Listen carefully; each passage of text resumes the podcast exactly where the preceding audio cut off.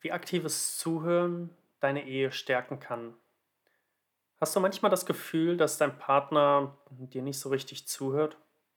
Hi zusammen, willkommen zum 5-Minuten-Podcast. Schön, dass du wieder eingeschaltet hast. Herzlich willkommen. Auf diesem Kanal bekommst du alle Tipps und Tricks mit, Strategien und Methoden rund um deine Ehe. Wie du deine Ehe aus einer tiefen Krise retten kannst oder einfach nur deinen Alltag verbesserst. Viel Spaß mit dieser Folge.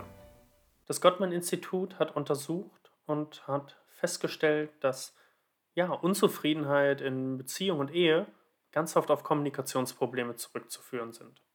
Was bedeutet das jetzt?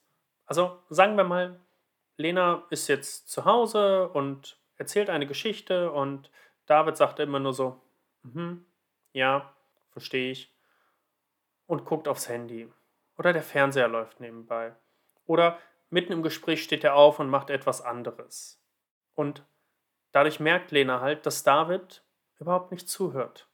Er verpasst halt ganz wichtige emotionale Hinweise in ihren Worten. Wozu führt das im Endeffekt?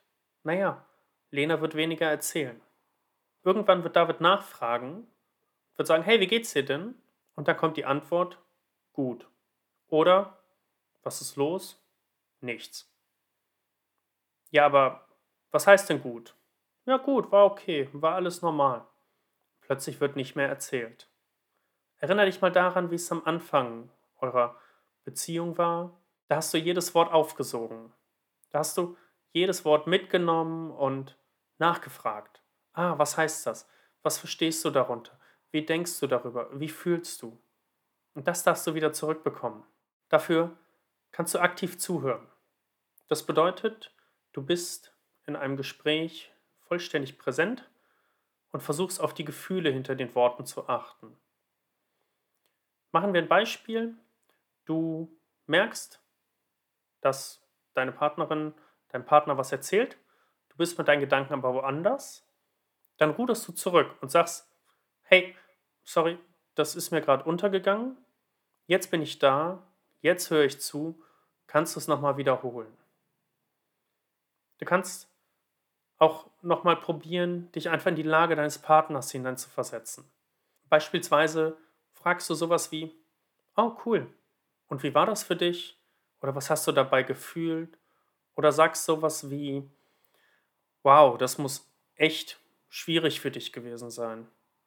Oder, hu, Anerkennung. Mensch, wie du das geschafft hast. Richtig cool. Wiederhole auch gern so in eigenen Worten, was dein Partner gesagt hat. Das ist immer schön. Und du verstehst viel besser, ob du deinen Partner richtig verstanden hast.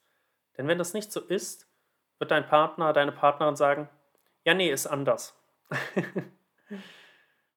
Lass deinen Partner ausreden, ohne zu unterbrechen. Einfach mal parallel, wenn du dazu neigst zu unterbrechen, bis 60 zählen. Einfach parallel im Kopf. Und diese 60 Sekunden nicht unterbrechen. Dann nur eine kurze Frage stellen, was du richtig verstanden hast. Und dann kannst du das wiederholen. In welcher Situation möchtest du aktiver zuhören? Ist das unter der Woche nach der Arbeit? Ist das vielleicht, wenn ihr über den Tag schreibt? Ist das am Wochenende? Was denkst du, wie du durch besseres Zuhören Missverständnisse vermeiden kannst? Überleg mal, was waren die letzten Missverständnisse, die du hattest? Also der eine hat etwas gesagt, der andere hat es anders verstanden und es hat im Endeffekt dafür gesorgt, dass ihr einen Streit hattet. Der hat sich halt am nächsten Tag oder nächste Woche geklärt und ihr habt festgestellt, oh, Missverständnis. Wir haben uns einfach falsch verstanden.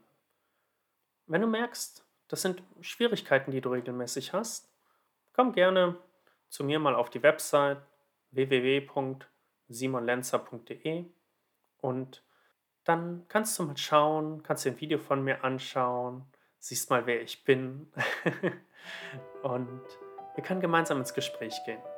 Ich freue mich sehr, dich kennenzulernen. Bis dahin, dein Simon.